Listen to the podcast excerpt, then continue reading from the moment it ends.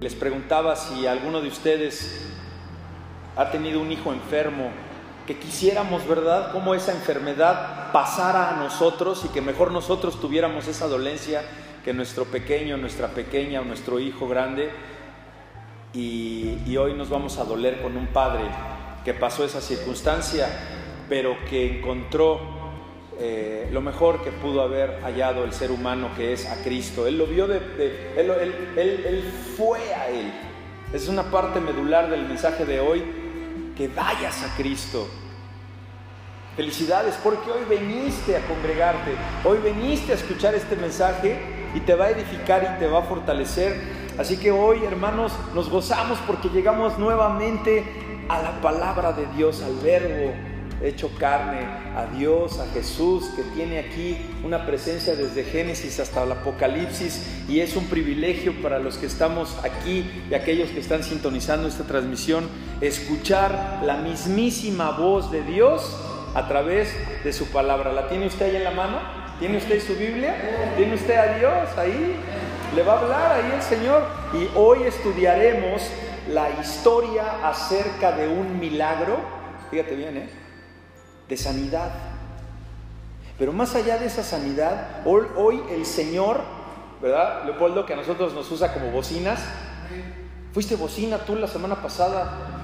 ¿Cómo se oyó Leopoldo en la bocina? ¿Eh? ¿Eh? ¿Sí? Qué bueno. Porque predicaste delante de Dios y de parte de Dios, Leopoldo. Eso somos, Polo.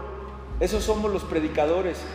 Somos un instrumento que utiliza Dios para llevar sus buenas nuevas y hoy el Señor nos va a presentar una historia acerca de creer.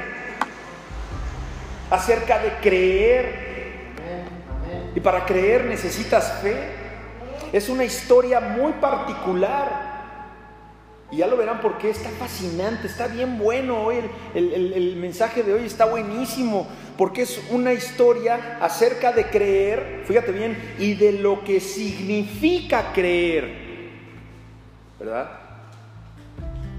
Porque te preguntan, tú vas en la calle, y más ahora en tiempo de COVID, todos creen en Dios, todo el mundo cree en Dios. Bueno, es un inicio, es un avance, Así que hoy vamos a hablar de eso. Vamos a la lectura base del día de hoy y les quiero suplicar que se pongan de pie, por favor. Vamos a leer en el Evangelio de San Juan, capítulo 4. Vamos de pie, de pie.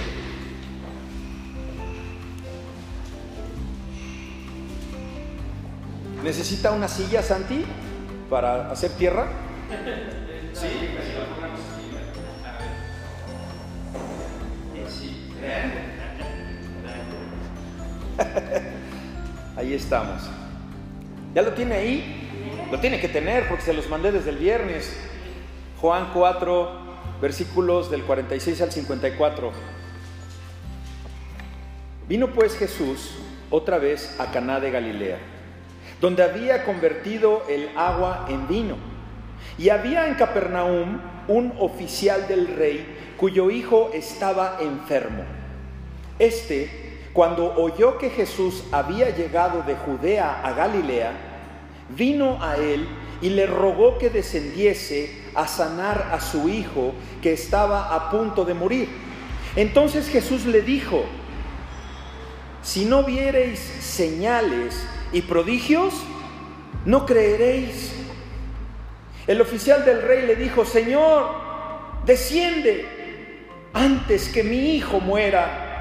Jesús le dijo, ve, tu hijo vive.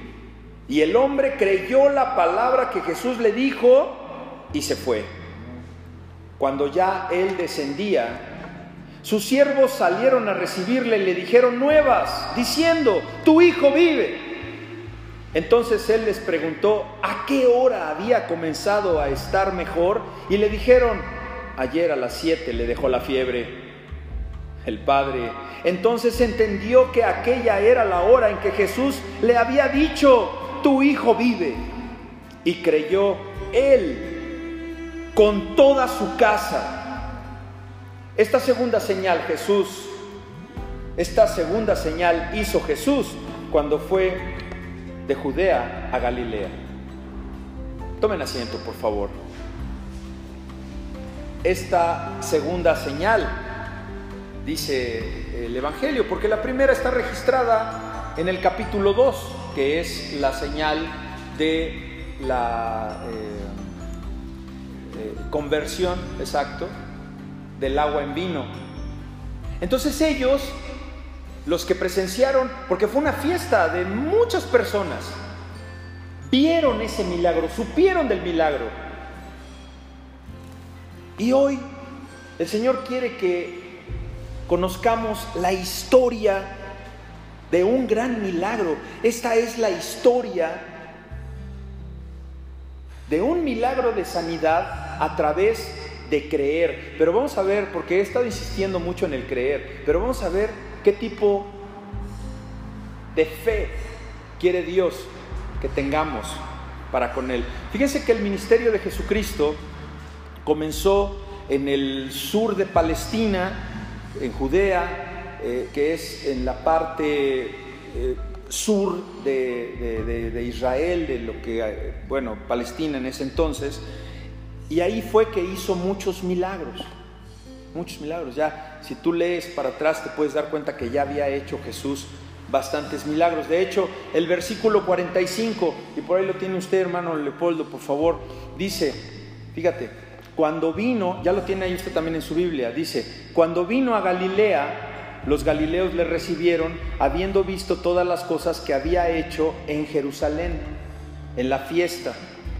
porque porque también ellos habían ido a la fiesta. O sea que ellos fueron testigos presenciales de ese milagro.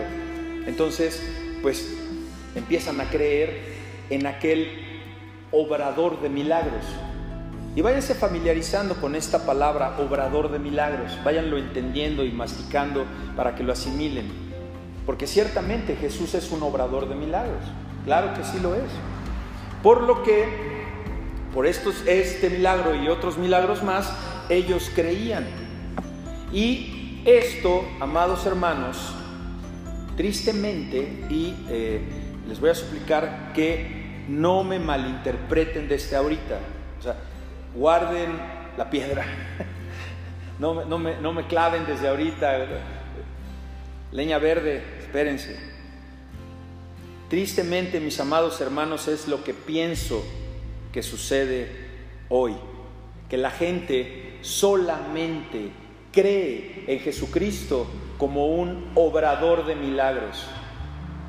La gente tristemente hoy, aquellos que están infectados de COVID, o los que no se quieren infectar, o los que se van a morir, los que no se quieren morir, tristemente solamente creen en Jesús como un hacedor de milagros.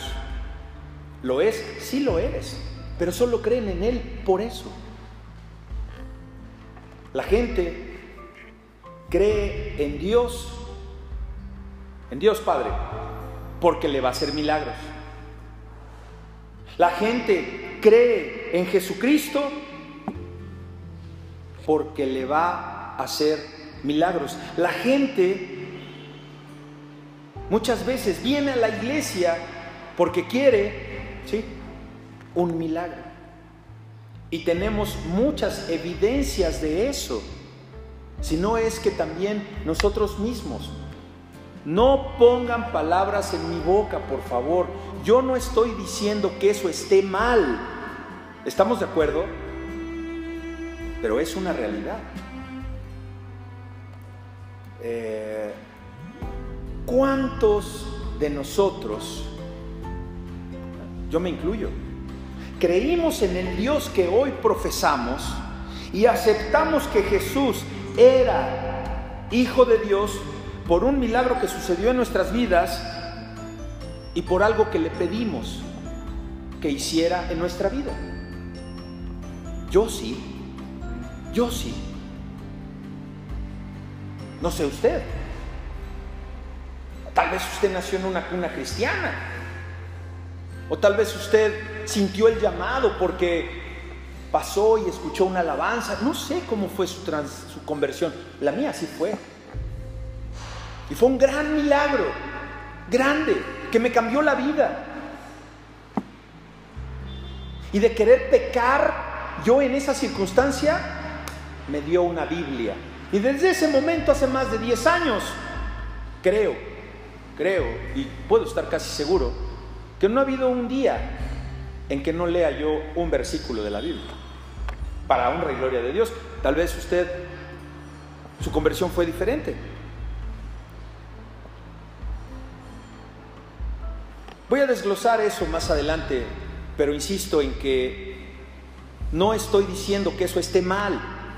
No, no, no está mal. Lo que estoy diciendo es que mucha gente, amados hermanos, solamente cree en Jesús por esto que les acabo de mencionar, nada más. Nada más por eso. Él, Jesús, Él llega y es, esencialmente cuando Él llega en ese momento en Palestina, ¿sabes?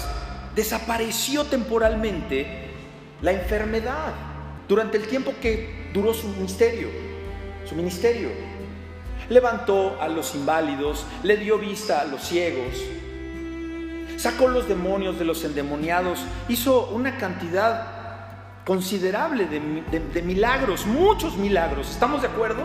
Bueno, pero este milagro, amados, el que estamos hablando en esta lectura que hoy nos ocupa, este específicamente es un milagro acerca de creer, es un milagro acerca de la fe. Y está en el versículo 48. Chécalo ahí. Versículo 48, en donde Jesús dice, Fíjate cómo le dice, es, eh, Jesús, por eso hay que hablar el Evangelio directo, sin maquillarlo. Te va a penetrar. Y les dijo, como diríamos por acá, estamos en Tepito, ¿no? Tiro, tiro derecho, ¿no? Tiro derecho. Y así te dice, y así le dijo a este hombre, que ya sabemos que fue a buscar un milagro, le dijo, si no viereis señales y prodigios, no creeréis. Y ustedes que tienen ahí su Biblia de multiversiones, en la traducción en lenguaje actual ese mismo versículo dice, Jesús le contestó, o sea, Jesús le contestó al padre de ese niño que estaba enfermo de fiebre, que se estaba muriendo, ustedes solo creen si ven señales y milagros. Ustedes solamente creen en Dios si ven milagros y señales. Lo dice la Biblia. Eso dolorosamente pudiera estarte golpeando hoy el corazón. Y por eso tal vez te apartaste de Dios, porque ya no viste señales y milagros. Jesús lo sabe. ¿Te das cuenta? No hay nada oculto para el Señor. Y la finalidad y el propósito para haber escrito el Evangelio de Juan de acuerdo al capítulo 20, no vayan para allá, lo, estoy citando nada más por si lo quieren anotar. La finalidad, y, lo encontramos en el capítulo 20, versículo 31, de este Evangelio de Juan es que ustedes, es que yo podamos creer que Jesús es el Cristo, que Jesús es el Hijo de Dios y para que creyendo en Él podamos tener vida eterna. Vida en abundancia y vida en su santo nombre. Fíjense hermanos, el mensaje de Juan es en contra. ¿En qué? En contra. Ponga mucha atención en esto que le voy a decir. El mensaje de Juan y lo que hoy estamos viendo, amados hermanos, es en contra del trasfondo del judaísmo, el cual es un sistema religioso como cualquier otro sistema religioso en el mundo. Imagínate, incluso la iglesia evangélica ya se ha vuelto en una religión manipuladora que exprime a las ovejas, que espanta a la gente.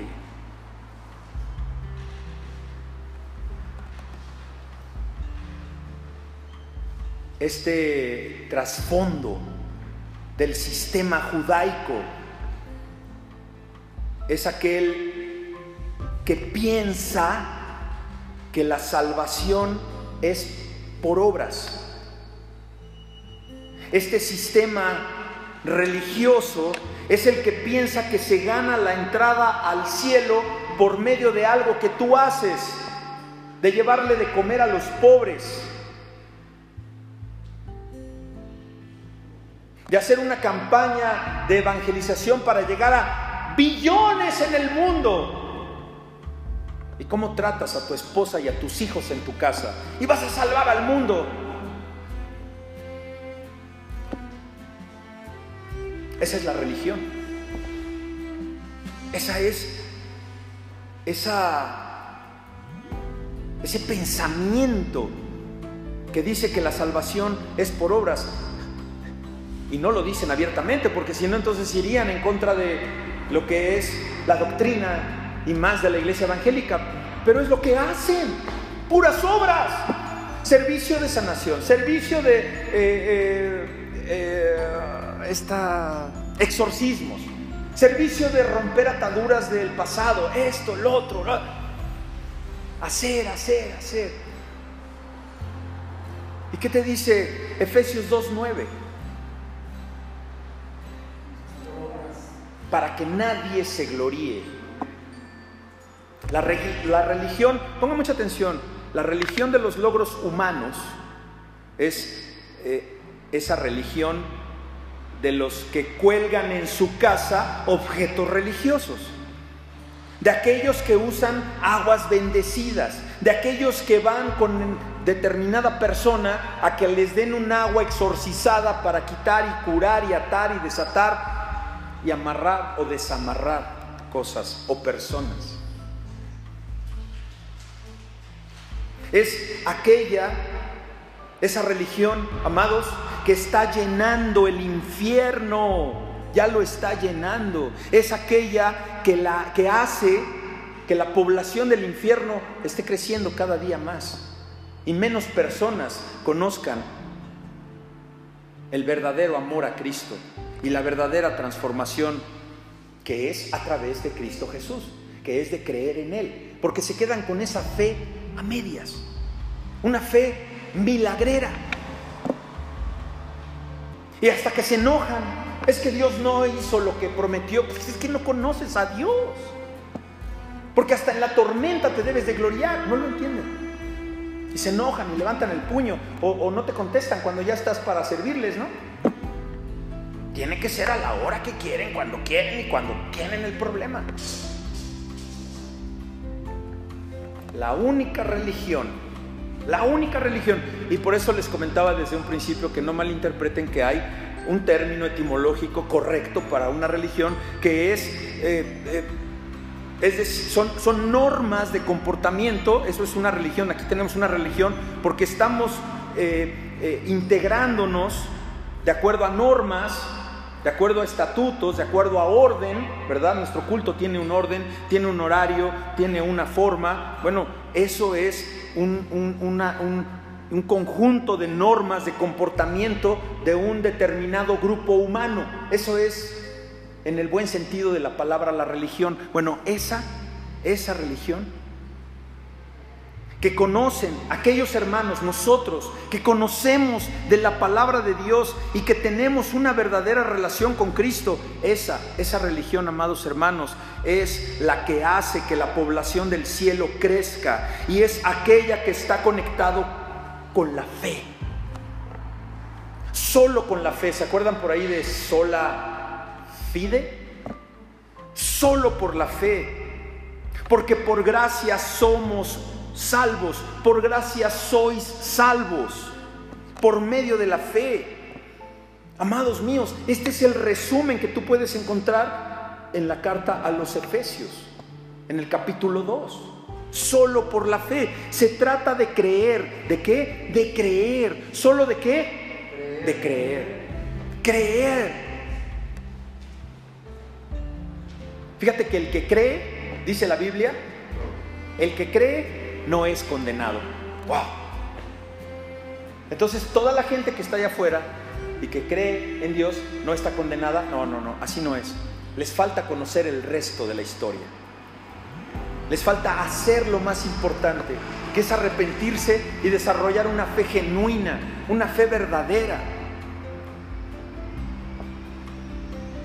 El que en Él cree no es condenado, pero el que no cree ya ha sido condenado porque no ha creído en el nombre del unigénito Hijo de Dios. hay condenación para los que no creen. ¿No te pones a pensar en alguno de tus familiares que quisieras que creyera para que viviera lo que hoy tú estás viviendo? Yo sí, hermanos. Yo lo pienso por mis hijos, por mi madre, por mi hermana, por mis cuñados, mi cuñado, por mis sobrinas. Me duele porque yo le creo a esta palabra, yo le creo a Cristo, al verbo hecho carne, pero no puedo hacer nada. Y tú sí. Ya, no los hartes, porque a Dios no lo hartas con tus oraciones. Es que me enfurece. Presente, aquí estoy. Pero, pero, ¿por qué? Porque sabes el mal. No por eso le llamamos la atención a los hijos. Porque sabemos que si no hacen lo que deben hacer diligentemente, les va a ir mal en la vida. No por eso nosotros los reprendemos. Dice Juan 3:36, por ahí lo tienes usted también ahí, hermano Polo. Atrasito vayas en el, es el último versículo del capítulo 3. Dice, el que cree en el Hijo, ¿tiene qué? Vida eterna. Crees en el Hijo, vas a tener vida eterna, pero el que rehúsa creer en el Hijo no verá la vida, sino que la ira de Dios, esa es una palabra muy fuerte, fuerte, y la gente la pasa por alto. Aquellos que no creen en el Hijo de Dios experimentarán la ira de Dios porque estará sobre ellos. Aquí permítanme darles una forma de, ver esto y que nos lleva a Juan 1, a Juan capítulo 1. No lo tenemos aquí, pero solamente voy a dar un contexto, porque de Juan 1 me voy a brincar otra vez a Juan 4. Fíjate, Juan 1, estamos hablando eh, cuando Jesús se reúne con alguno de sus discípulos de Juan, ¿sí? Juan el Bautista. Y, Juan dijo en el versículo 29 del capítulo 1, He aquí el Cordero de Dios. Aquí lo tienen, el Cordero de Dios. Ahora síganlo. Yo no soy, dijo Juan el Bautista, ya llegó el Mesías. ¿Y qué hicieron ellos? ¿Qué hicieron los discípulos? ¿Qué hicieron? Lo siguieron. Ok, ok. ¿En qué momento, amados hermanos, Jesús hizo un milagro para que lo siguieran? Nunca. En ese momento del capítulo 1, cuando está la escena con Juan el Bautista, que Juan el Bautista le dice, aquí lo tienen, este es el Cordero de Dios. ¿Hizo, hizo milagro Jesús? ¿Y qué hicieron ellos? Lo siguieron porque creyeron que Él era el Mesías. ¿Por qué, amado hermano, hermana? ¿Por qué crees que lo siguieron? Yo te puedo, yo te puedo decir porque pues, pues eh, lo estudié.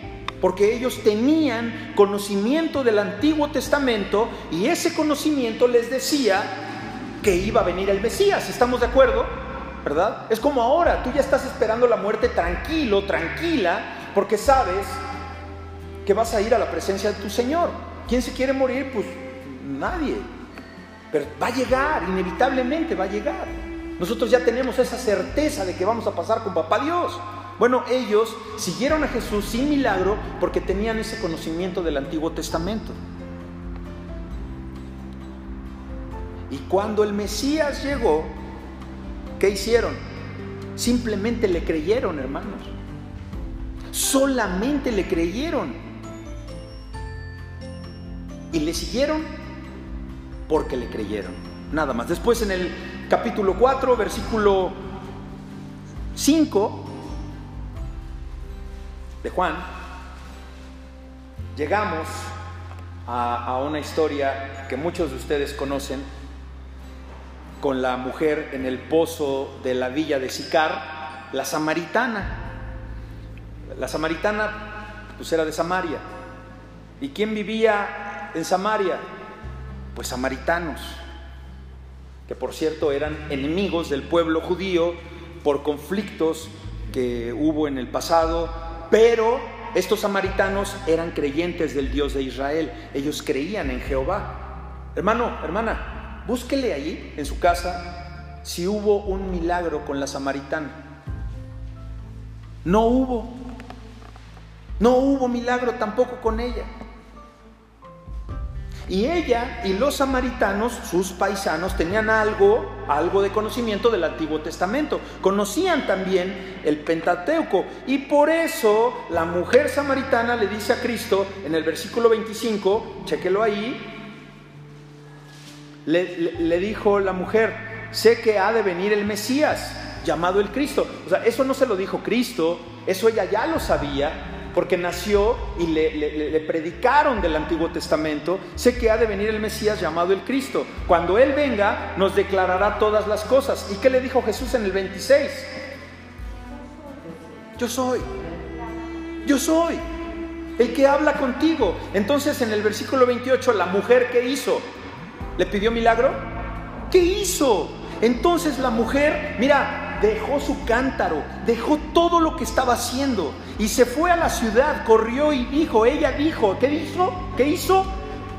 Dijo, dijo, tú dile a tu vecino, es bien difícil, lo entiendo, que se va a condenar y que se va al infierno, primero te mandan a ti muy lejos a que te dejen de terminar la frase, ya no se los digas ahora, ahora por ellos, pero al que se deje, díselo, Así fue esta samaritana, corrió y les dijo, porque la palabra de Dios hay que decirla, hay que hablarla, porque es el verbo. Solo la palabra de Dios te va a traer paz a tu vida, te va a dar felicidad.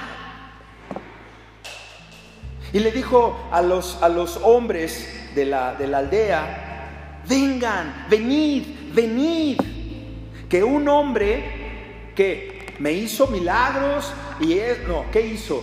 Me ha dicho, me dijo, ¿qué te ha dicho Jesús últimamente, hermano, hermana? ¿Qué te ha dicho? ¿Lo has escuchado? ¿O lo has ignorado? ¿Qué has hecho? Dice la mujer, este hombre me ha dicho, yo me acuerdo mucho de un predicador que le dice a esta samaritana, la chulis, porque tenía, había tenido ya cinco maridos y con este que andaba ni siquiera al registro civil habían ido. O sea que andaba pero dándole vuelo a la hilacha, la chulis. Y, Jesús le contó todo el corrido a ella. Entonces ella dijo, este, este es, ¿que no será que este es el Mesías? Entonces va con los del pueblo y les dice, es que este hombre me ha dicho todo cuanto he hecho. ¿Y qué hicieron los hombres? Le preguntaron, ¿Y qué milagro te hizo? No, versículo 30, véalo, ahí lo tiene usted en la Biblia. Salieron de la ciudad y qué? ¿Y qué hicieron? ¿Qué dice la palabra? Hoy veniste a Él, hermano. Hoy estás aquí con Cristo. Vinieron a Él. Eso es lo que hace falta en este mundo. Que la gente vaya a Cristo no, hermano, que la gente venga a Cristo. ¿Cómo fue que sucedió? Que creyeron en Jesús sin verlo y sin que les hiciera ningún milagro por lo que hoy estamos estudiando, amados santos y santas, porque solamente que, solamente creyeron. No hubo necesidad de milagros, versículo 39. Y muchos de los samaritanos de aquella ciudad que creyeron. Y muchos de esos samaritanos creyeron, creyeron en Él, en Jesús. ¿Por qué? Por la palabra de la mujer que daba testimonio diciendo, me dijo todo lo que he hecho. Porque Jesús dijo, porque Jesús dice. Pero si no sabes lo que Jesús dice, vas a seguir viviendo en ese lago de lágrimas, en ese tormento que hoy tienes, en esa preocupación que no te deja dormir, porque no has escuchado a Dios y más, no has ido a Él. Creyeron por la palabra. Los samaritanos no creyeron por la palabra de Jesús. Ojo, eh, pongan mucha atención que nuestra palabra a otra persona puede hacer un impacto eterno. Porque los samaritanos, a los samaritanos no les habló Jesús. ¿Quién les habló a los samaritanos? La mujer. ¿Y por quién creyeron? Por lo que habló la mujer. ¿Y qué habló la mujer? Palabra de Cristo. ¿Qué querremos hacer más ahora, hermanos? Estudiar a Cristo. A eso vienes a la iglesia. A entender quién fue Él.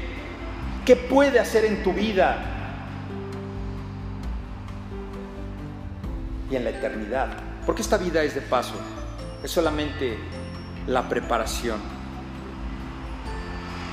Versículo 41. Y creyeron muchos más por la palabra de Él.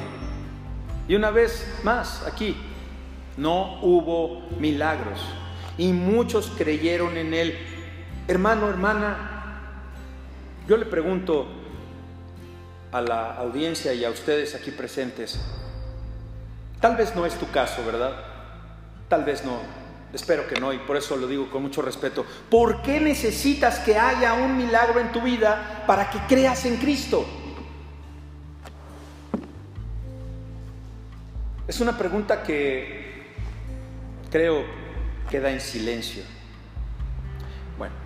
Para los primeros discípulos de los que hablamos en el capítulo 1, cuando estaban con Juan el Bautista, fue suficiente ver que Jesús era el cumplimiento del Antiguo Testamento. Nada más. Bueno, para los samaritanos fue suficiente que se les completara el entendimiento que ellos ya tenían del Antiguo Testamento y después ver que Jesús era el cumplimiento del mismo. ¿Y qué pasó con esos samaritanos? Esos samaritanos fueron redimidos. Esos samaritanos fueron salvos, fueron creyentes. ¿Ellos qué? Ellos creyeron, pero cuando Jesús y sus discípulos fueron a los demás israelitas, como es el caso que estamos ahorita ocupándonos, con este versículo, con este oficial del rey, y fueron a Judea y fueron a Galilea, ¿qué dice Jesús a estas personas? Por conducto, te lo digo mi hija, entiéndelo mi nuera, le dice al oficial del, del rey, este hombre que viene dolido, que viene en sufrimiento, le viene, a pedir, le viene a pedir sanidad a Jesús para su hijo que está muriendo por la fiebre. Y Jesús, conociendo la dureza del corazón del ser humano, ¿qué le contesta? Versículo 48.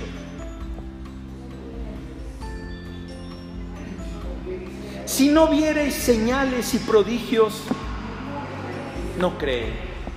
Ustedes, por eso la nueva traducción viviente dice, ustedes solamente creen porque ven señales y prodigios. Lo que Jesús quiso decir aquí, mis amados hermanos, es, son tan obstinados, son tan tercos y son tan testarudos, que a pesar de que les es claro que yo soy el cumplimiento del Antiguo Testamento, que yo soy el único que puede cumplir el Antiguo Testamento detalle a detalle, que yo soy el Hijo, el verdadero y único Hijo de Dios, ustedes demandan más y más señales y maravillas. Tienen que ver para creer. ¿Estás todavía en ese grupo de hermanos y hermanas que tienes que ver para creer? Porque por eso hay tanta gente, amado, amada, que cree en lo que se cuelga, en lo que se untan, en lo que se ponen, en lo que clavan en sus paredes, en lo que guardan en su cartera, en lo que hay en sus casas puesto, que hasta flores le ponen, menos en el Hijo, menos en el Mesías, menos en Cristo, Jesús de Nazaret. Este es el tipo más profundo de incredulidad, hermanos. Y cuando la luz, cuando la incredulidad, ¿verdad? Hablemos de incredulidad. Cuando la incredulidad rechaza la luz, ¿sabes? La oscuridad se hace más densa. ¿No les ha tocado en las noches oscuras, más cuando andas en el campo? ¿Cómo nos ayuda que haya un poco de luna? O incluso las estrellas llegan a alumbrar y llegas a ver hasta un poco de sombra, pero ¿qué tal cuando parece una boca de lobo esa noche? no ves ni tu dedo a 5 centímetros. La ausencia de luz hace que la oscuridad sea más profunda, sea más densa. Hermanos, hermanas, despierten, amados. Todo se trata simplemente de creer. Y tenemos ahora la perfecta ilustración de alguien con fe que creyó y cómo fue que un hombre creyó y cómo fue el proceso que involucró esa fe. Vamos a ver qué fe tenía este hombre. Y lo tenemos eso, la Biblia se contesta a sí misma en el versículo 46, que dice, vino pues Jesús otra vez, ¿lo tiene ahí? Ok, vino pues Jesús otra vez de Caná de Galilea, donde había convertido el agua en vino, recordando esto en el capítulo 2. Y había en Capernaum un oficial, ¿un qué? Oficial cuyo hijo estaba qué? Tenía fiebre el, muchacho. Tenía fiebre, estaba enfermo, algún padecimiento que le provocó una fiebre terrible. Vamos a ubicarnos en el tiempo, en el lugar, en los aromas, en, el, clima en el que este oficial del rey, insisto, eh, ponga mucha atención, en este oficial del rey se encontraba, pero sobre todo, hermano, hermana, ¿a qué rey le servía este oficial? ¿Quién era ese rey? No era más que el mismísimo Herodes Antipas, hijo del gran Herodes, Herodes el Grande. No le agradaba a los judíos. Él era palestino, pero ¿sabes qué? Servía más, y, y encontré por ahí una palabra muy fuerte, de vasallo, ¿verdad? A quienes hemos trabajado en algunos lugares en el gobierno o incluso hasta empresas, ¿no? Seguro conoces algún vasallo del jefe, ¿verdad? Que nomás está viendo a ver con qué queda bien y ya cuando ves que trae dos cafés del Starbucks dices, no, ya este ya va para allá, ¿no? Así era Herodes con los romanos, lo odiaban hermanos solamente servía a los propósitos de Roma y gobernaba más como un tirano.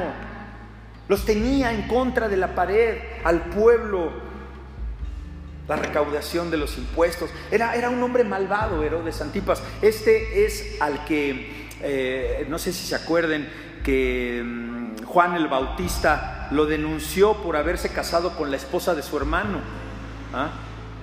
Y luego por haberse involucrado de manera física con su propia hija. Cometió incesto este malvado. Cuánta maldad, ¿no? Pero no pasa solamente en esa época. ¿No vieron apenas las noticias de una niña que se robaron en el panteón de Iztapalapa y que la encontraron ya muerta, un bebé, un bebé no sé si sea niña o niño, y lo encontraron muerto o muerta allá en las afueras de un penal en Puebla? Hay gente mala, mala, mala, que nada más está esperando a que te distraigas tantito para robarte un pedazo de ti. Se robaron al bebé.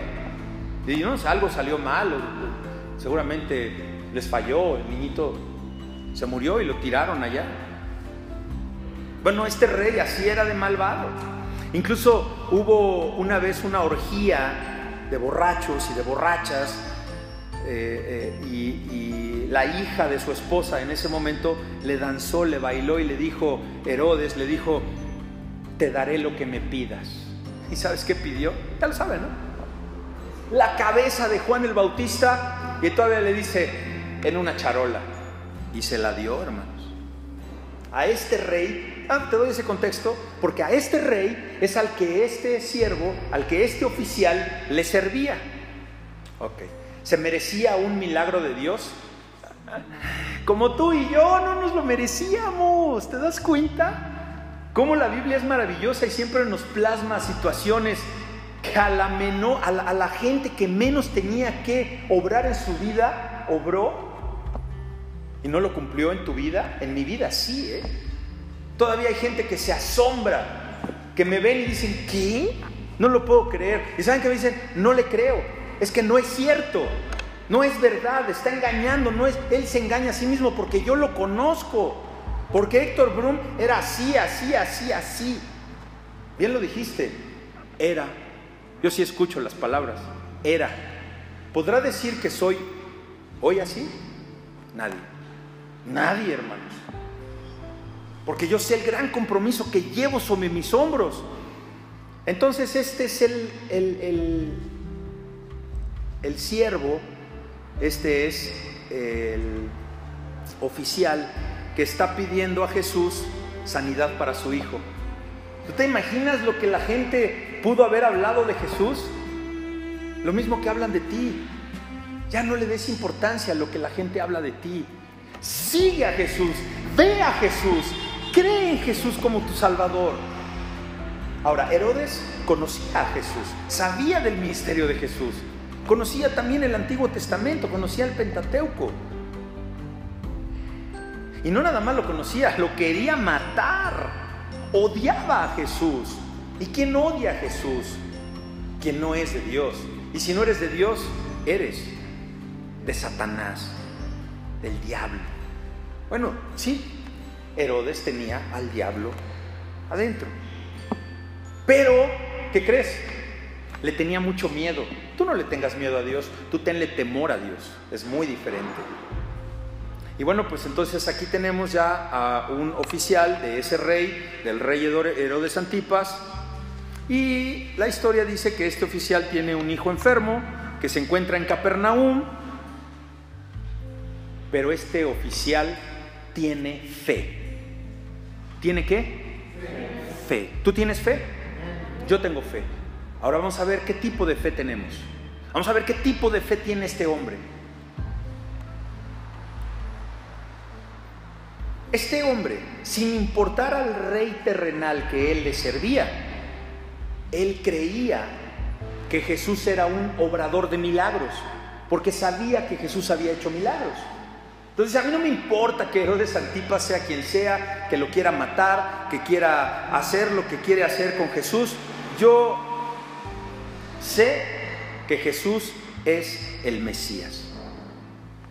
Y yo sé que Él hace milagros porque ya lo ha hecho en muchos lugares. Entonces creyó en lo que el resto de la gente de Galilea estaba creyendo. ¿Y en qué creyeron? Lo que dice el versículo 45 con los milagros que hizo y el milagro de convertir el vino en agua. Entonces creyeron y Él creyó porque había visto, había oído, sabía de los milagros de Jesús. Pero amado hermano, hermana, eso es creer superficialmente. Repito, no me malinterpreten, yo les estoy diciendo los hechos, lo que es. No es malo creer superficialmente, pero no creas superficialmente toda tu vida de cristiano. Porque puedes comprobar que creíste superficialmente en Cristo porque te alejaste. Por eso, pues hay que creer como lo vamos a ver más adelante. Creer superficialmente, ¿eso es tener fe? Pregunta.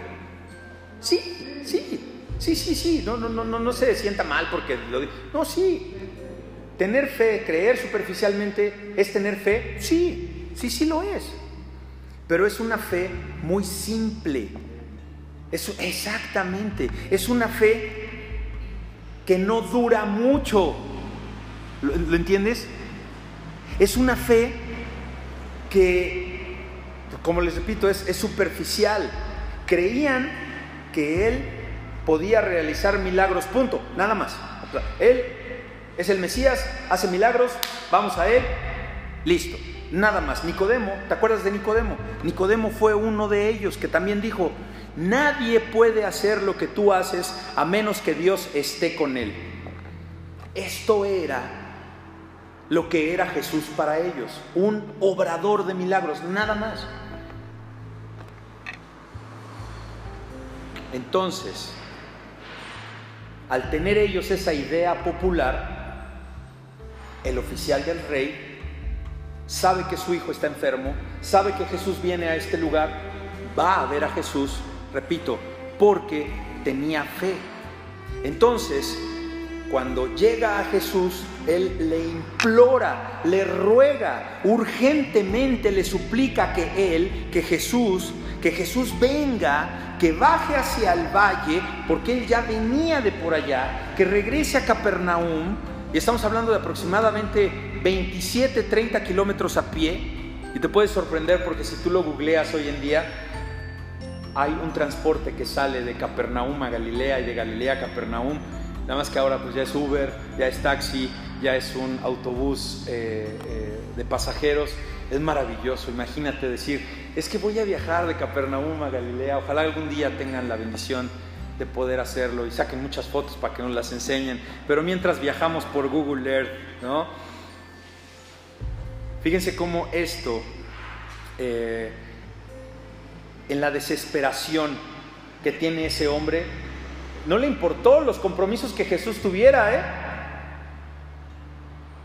Llegó y le dijo, ve a sanar a mi hijo. ¿Por qué? Porque él sabía que le podía hacer el milagro. Este hombre que quería un milagro, nada más. Porque él creía que él era el Mesías. O sea, que los milagros, escúchalo bien, ¿eh? los milagros son lo que motiva frecuentemente a alguien que dice que sí cree en Dios para buscarlo e ir a Él. Mucha gente está aquí porque buscó un milagro y Dios contestó. Y mucha gente que venía aquí, que buscó un milagro, que Dios se lo dio, pero que después ya no le dio milagro, se fue. Entonces, no está mal, no está mal que, empieces a tener esa fe, porque así muchos de nosotros llegamos a Jesús convencidos, ¿verdad?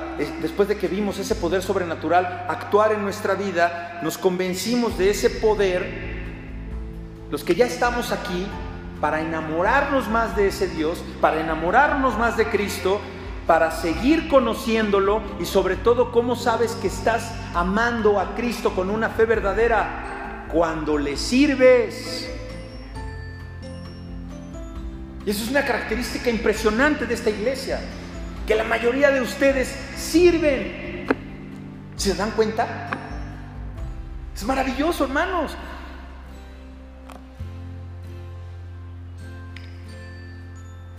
Ahora, lo sigues conociendo, te sigues enamorando de Él. ¿Y por qué te enamoras más de Él? Por el milagro que estás esperando, ya ni piensas en el milagro. Porque sabes que la añadidura va a venir al final a tu vida. Ya no estamos aquí por lo que nos da. Ya no estamos aquí por el milagro que va a venir a, nuestra vida. Estamos aquí porque amamos su santo nombre. Y curiosamente, ¿qué no viene la añadidura? Acaba de llegar la hermana muy fifí, con moto nueva.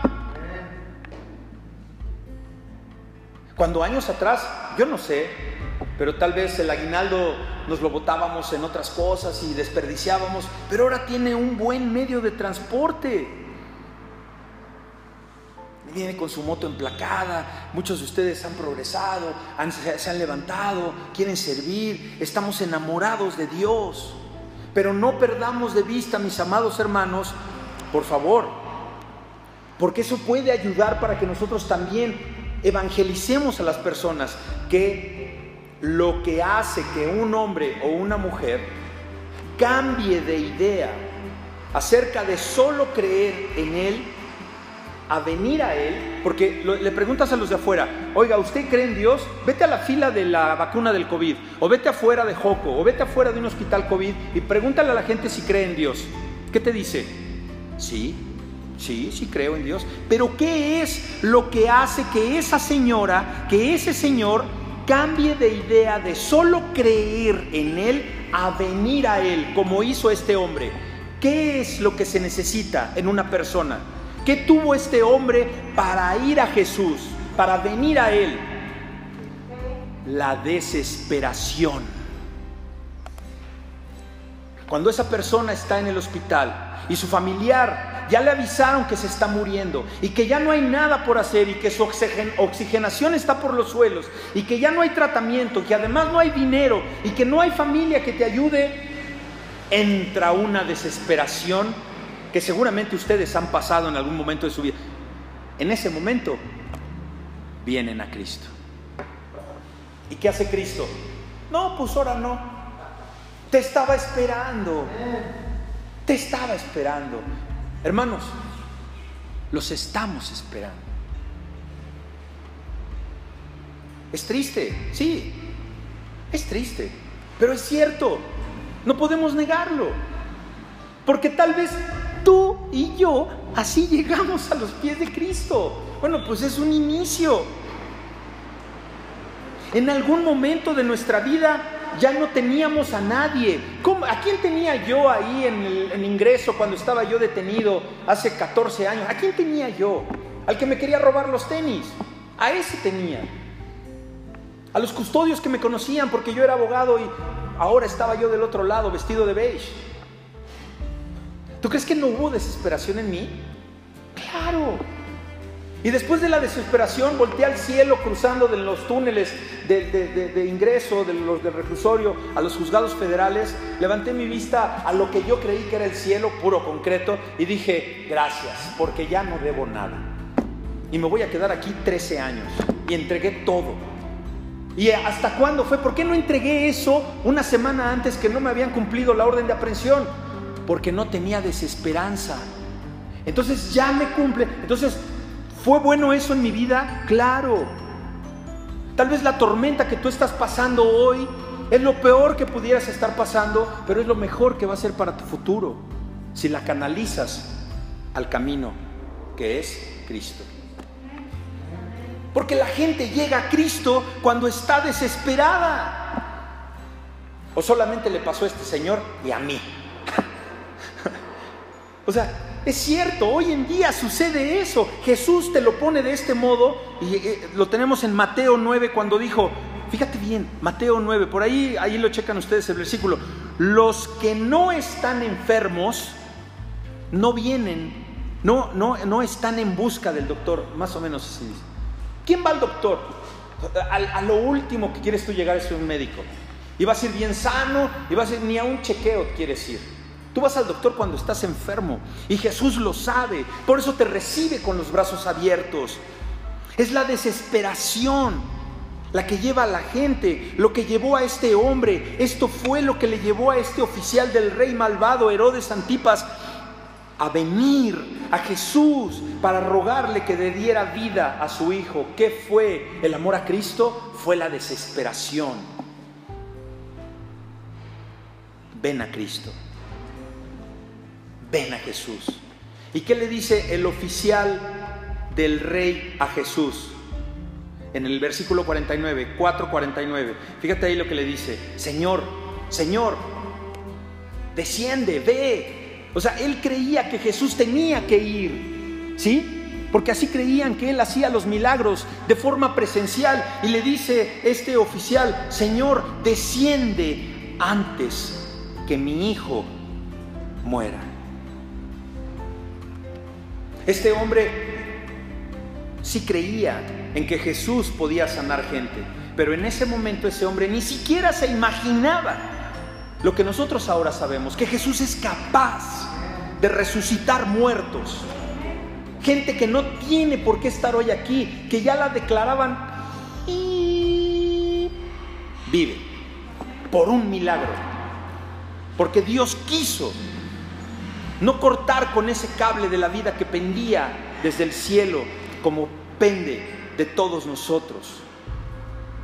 Su fe, tu fe, la fe de este hombre en Jesucristo es pensando en que Jesús todavía hasta este momento es un obrador de milagros, que solamente es un hacedor de milagros.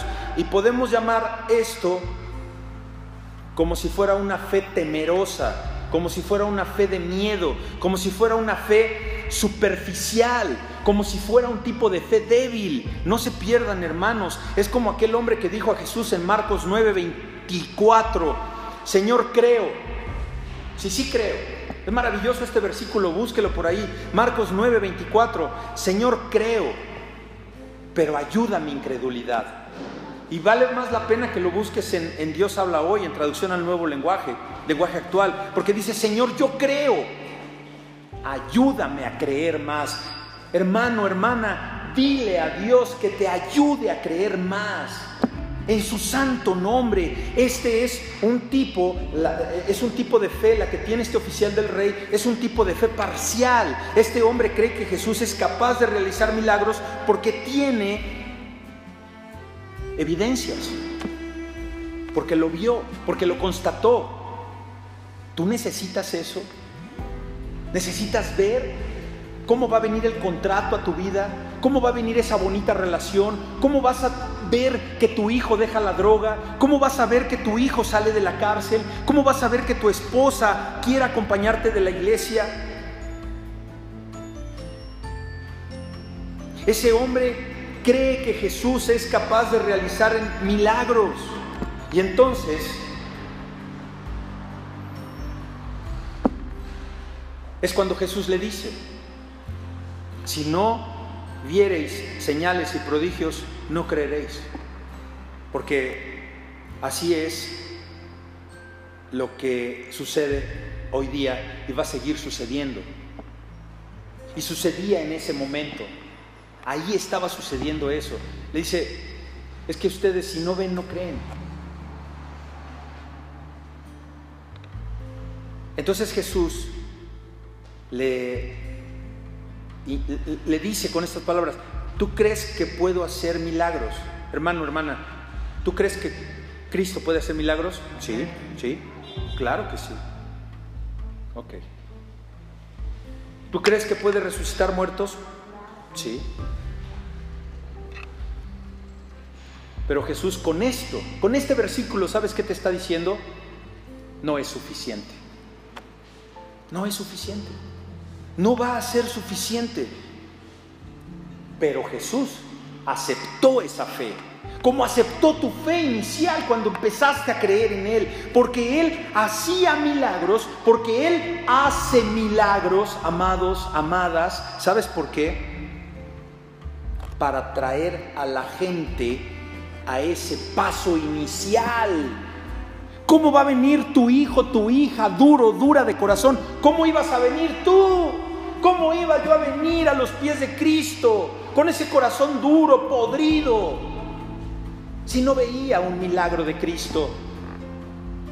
Él es bueno, Él es Dios e hizo un milagro en la vida de este hombre, hizo un milagro, está en, en tu vida, es el paso inicial, es un punto de inicio. Por eso Jesús a ti, hermano, hermana, a mí, y te estoy hablando a ti que también estás viendo, te hizo ese milagro específico en algún momento de tu vida cuando tú empezaste a creer en Él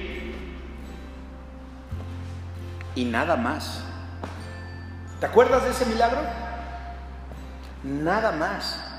No te volvió a hacer milagros. ¿Por qué? Porque tú ya no seguiste adelante. Porque tú ya no creíste porque solo querías el milagro. Alguien podría decir, ¿cómo entonces es que Jesús aceptaba o acepta hoy día ese tipo de fe parcial, ese tipo de fe superficial? Hermano, es obvio, porque la fe tiene que empezar por algo, ¿no? O sea, por algo tenía que empezar tu fe, mi fe. Bueno, Cristo lo sabe.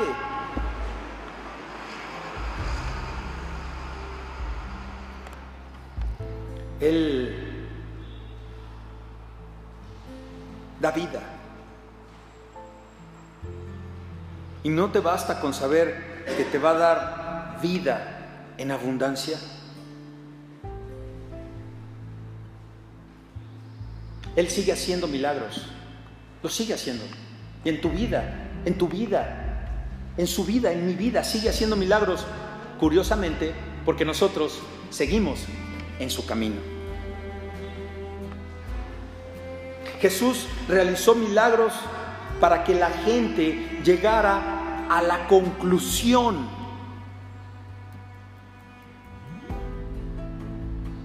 de que podían confiar en Él. ¿O no? Tú no puedes seguir en una relación si no confías en la persona con quien estás. Si no te demuestra, ¿no? ¿Y qué hace Jesús? Yo soy Dios. No te creo. A ver. Y nos lo da, hermanos.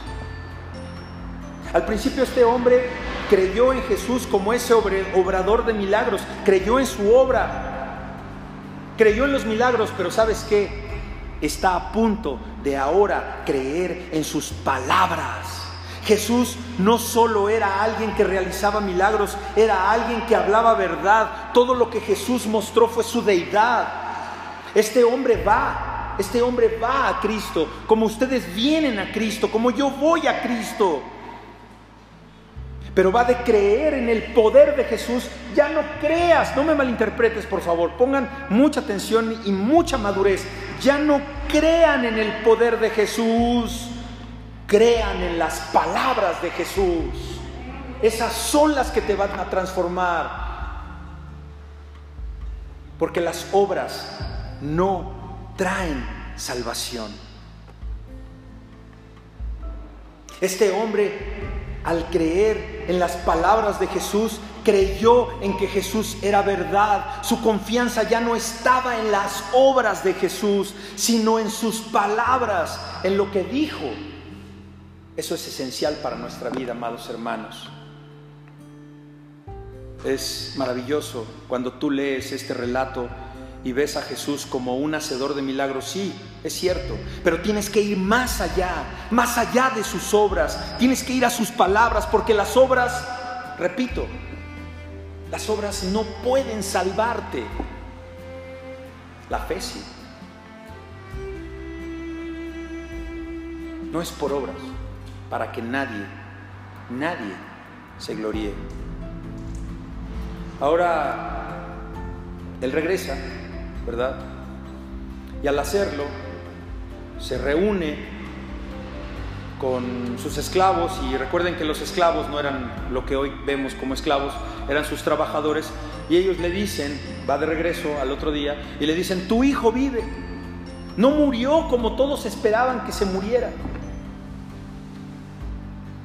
El hombre ya le había creído a Jesús, porque vio el milagro de la sanación de su hijo, no, cuando él le pidió a Cristo que sanara a su hijo, ¿fue Cristo? No.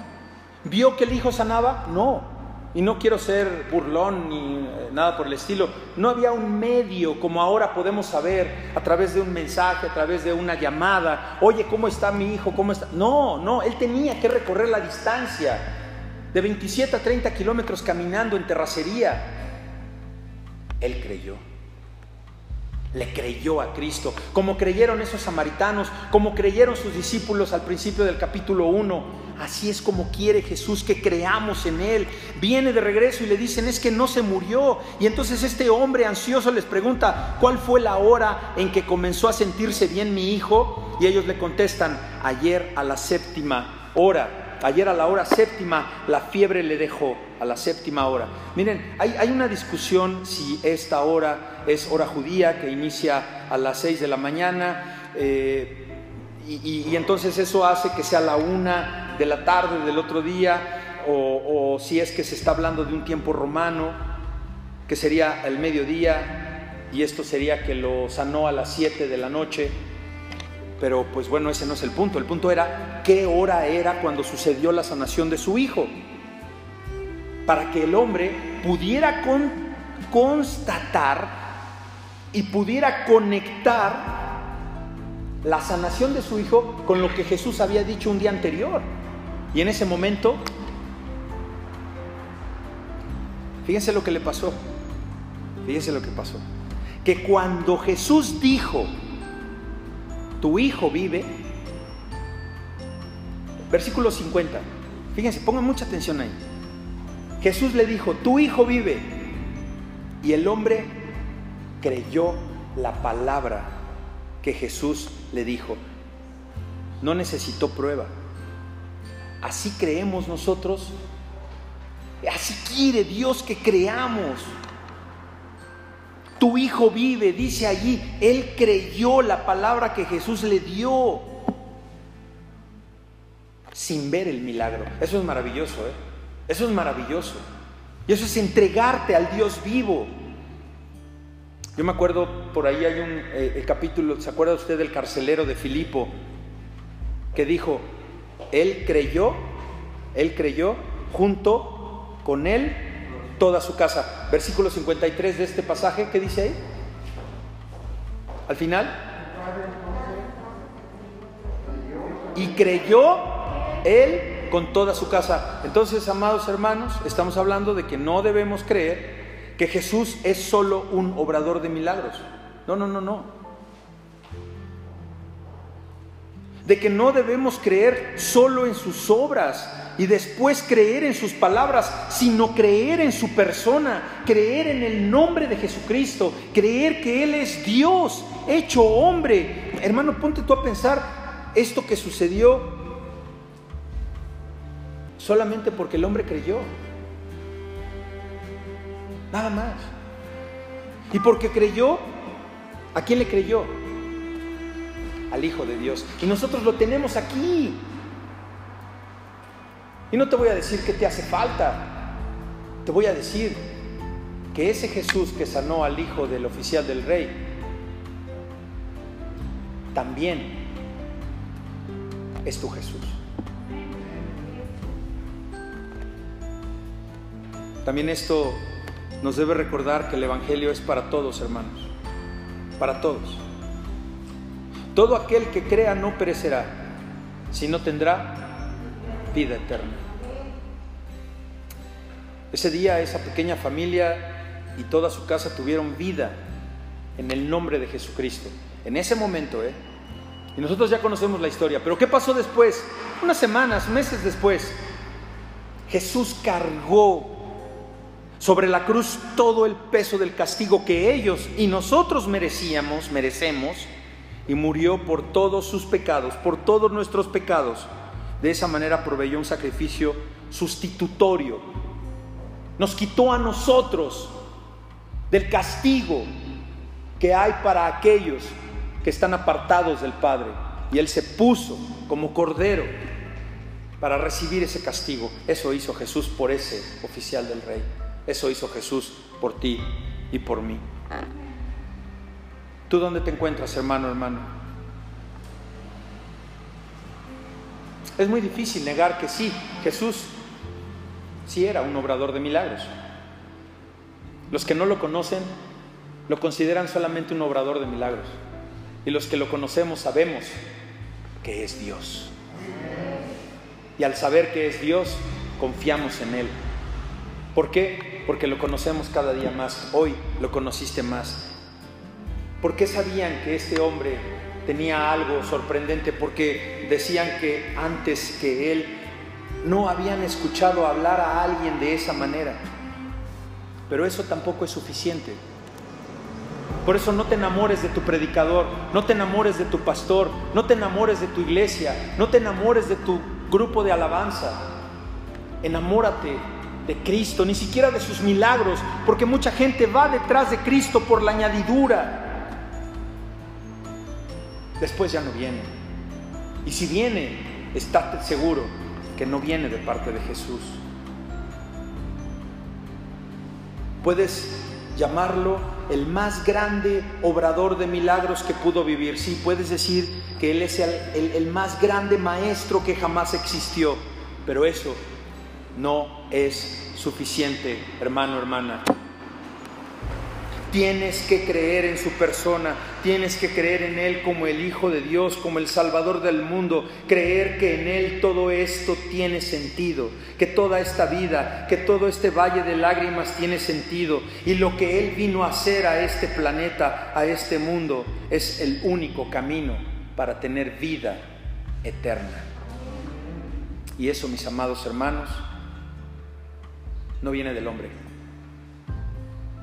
Eso es un don de Dios a aquellos que se acercan a Él por medio del Hijo.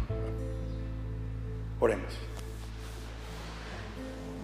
Padre bendito, estamos agradecidos por este mensaje tan directo tan certero que nos has mandado a nuestro corazón, de que no tenemos que alcanzar algo para tener vida eterna.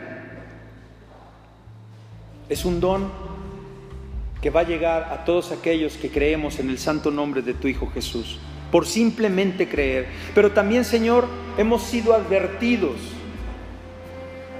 de un gran peligro que es el no conocer la verdad. Señor, tú sabes, y háblele usted a Dios ahí en su corazón, hermano, hermana. Tú sabes, Señor, que yo anhelo profundamente que mi hijo, mi hija, mi esposo, mi esposa, mi hermano, mi primo, mi tío, mi cuñado, mi jefe, te conozcan como yo te conozco, para que sientan la paz que ahora yo siento. Y no creen en ti. Padre nuestro, ¿cómo podremos escapar si negamos esta salvación tan grande, ¿qué mayor castigo va a recibir aquel que pisotea la sangre del cordero? La sangre del pacto. Y mucha gente lo hace, pisotea esa sangre, a pesar de que el Espíritu de gracia les está mostrando que Dios está sanando a miles, miles de personas del COVID y no se arrepienten. Horrenda cosa, Padre nuestro, es caer en manos de un Dios vivo. Así que Señor, oramos unánimes en esta hermosa, humilde y bendecida iglesia, valientes a los pies de Cristo, para que haya aquellos a quienes tú traigas de regreso con lazos de amor al entendimiento de la verdad que es en Cristo y a la totalidad, Señor, a la totalidad de quién es Él, no por sus obras, sino por su palabra, por lo que Él dice. Que creamos cuando Él dice, no por ver, no esperando el milagro que estamos pidiendo, porque sabemos que es un don divino y sabemos que los incrédulos, los incrédulos son mandados a creer, Señor. Así que, Señor, Despierta a los pecadores que están muertos en vida. Quita, desbarata la oscuridad que los rodea. Y dales la fe, pero dales la fe salvadora, Señor. No una fe superficial, no una fe que nada más espera su milagro. Para tu alabanza, para tu gloria y para tu honor. En Cristo Jesús te lo pedimos y damos gracias. Amén y amén. Nos ponemos de pie, hermanos, para alabar y adorar a nuestro Señor.